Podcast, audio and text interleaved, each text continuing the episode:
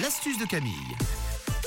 Allez, une bonne astuce. euh, autour du papier sulfurisé, on fabrique des quiches et des frites aujourd'hui. Non, on fabrique, on fabrique pas des quiches Ah. et des frites. Non. Bon, d'accord, on fabrique quoi alors Alors, je t'explique. Le papier cuisson, vous savez qu'il existe en feuilles, en rouleau, bah, qu'on en a tous dans les placards à la maison. Sauf que vous l'utilisez bah, pour une seule chose, quand vous avez quelque chose à faire cuire dans le four. Donc, comme des quiches ou des frites. Ah, tu vois Là, tu peux le dire.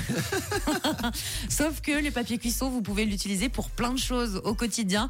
Donc, je vais quand même vous le rappeler et puis vous donner ces astuces. Si vous êtes en, en plein achat en ce moment de déco de Noël et que vous achetez des bougies, déjà, sachez que quand on achète des bougies et qu'on les met dans des placards, les bougies, elles perdent leur couleur, leur odeur et elles se rayent entre elles. C'est là qu'intervient le papier cuisson. Eh. Vous allez pouvoir faire des tranches de papier cuisson et quand vous achetez vos bougies, vu que c'est pas encore Noël, hein, que c'est dans un, un bon mois, vous les emballez en fait dans du papier sulfurisé et vous les emballez une par une. Et là, à ce moment-là, vous pouvez les ranger dans votre placard. Vous verrez que elles sentiront bien meilleures, donc elles vont pas perdre l'odeur, elles vont pas perdre non plus leur couleur et surtout, elles ne vont pas se rayer entre elles. Donc déjà, astuce pas mal.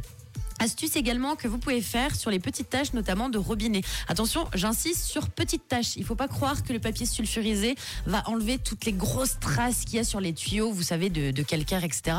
Non, ça ne marche pas. Par contre, sur les petites taches d'eau qu'il peut y avoir sur vos robinets, si des fois vous avez la flemme de sortir euh, tous vos produits ménagers, vous prenez un tout petit bout de papier sulfu et puis vous frottez votre robinet. Ça va enlever, comme par magie, les petites taches d'eau et ça va briller. Donc, deuxième astuce qui est plutôt cool. Vous pouvez bah, l'essayer, voilà, quand vous avez un petit peu de temps. Et autre astuce, ce sera pour le pain. Vous savez, le pain, quand on l'achète euh, à la boulangerie, dans les magasins, bah, souvent, c'est mieux de le manger le jour même parce que le lendemain, il commence déjà soit à ramollir, soit à durcir. rassir, oui. Et là, c'est pas très très bon. Donc généralement, les astuces de grand-mère, c'est quoi? On emballe son pain dans les torchons. Pour tous ceux qui n'ont pas l'habitude de faire cette astuce de grand-mère où vous avez pas envie de mettre votre pain dans un torchon, parce qu'après il y aura des miettes partout et puis qu'il faut le laver, vous prenez du papier sulfu et vous l'emballez dans du papier cuisson.